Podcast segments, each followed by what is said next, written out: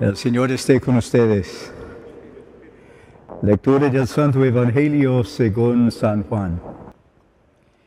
Entre los que habían llegado a Jerusalén para adorar a Dios en la fiesta de la Pascua, había algunos griegos, los cuales se acercaron a Felipe, el de Bethsaida de Galilea, y le pidieron, Señor, quisiéramos ver a Jesús.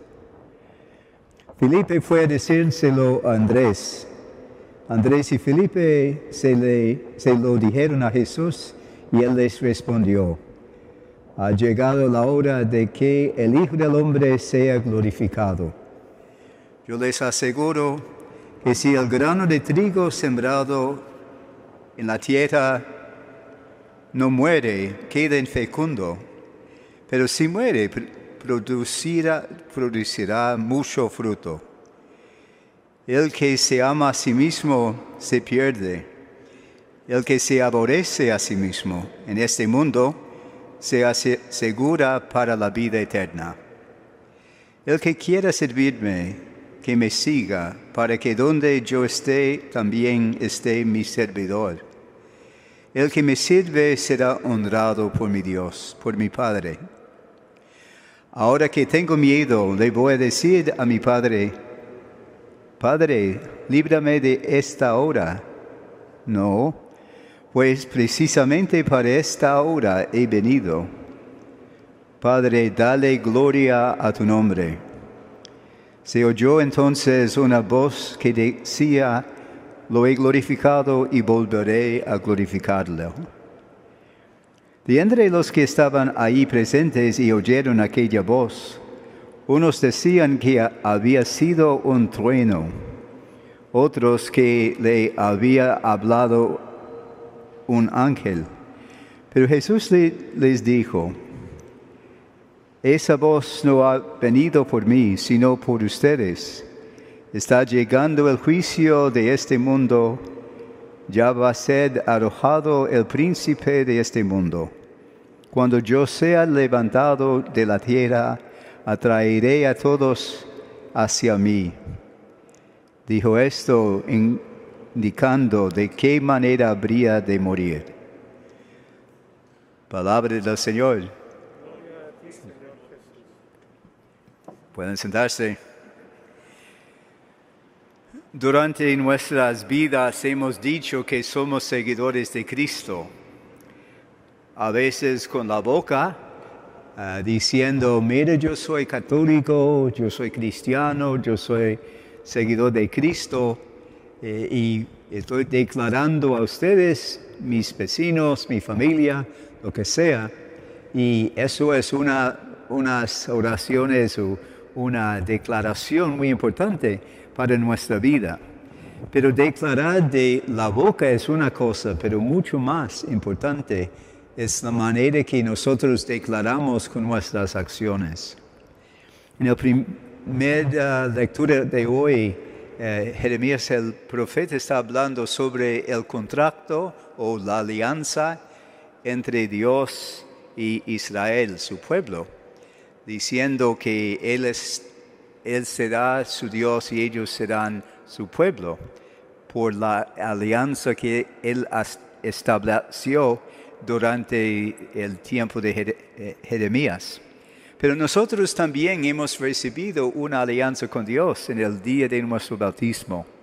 No es una cosa entre Dios y un, un pueblo grande, pero es algo entre Dios y cada uno de nosotros una alianza que dijo que durante nuestra vida vamos a tratar de vivir según las promesas de Cristo, según los reglamentos de Cristo, según los mandamientos de Cristo.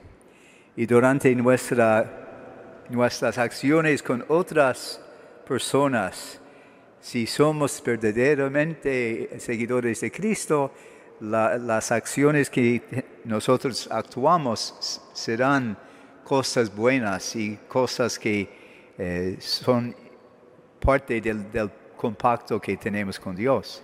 Eso quiere decir que nuestra vida debe ser una vida que no es perfecta, porque no somos perfectos, pero es una vida decente, una vida pura, una vida que dice que ese hombre, esa mujer seguro son seguidores de Cristo porque mira lo que ellos están haciendo con su vida, con sus acciones. Mire cómo ellos hablan de otras personas.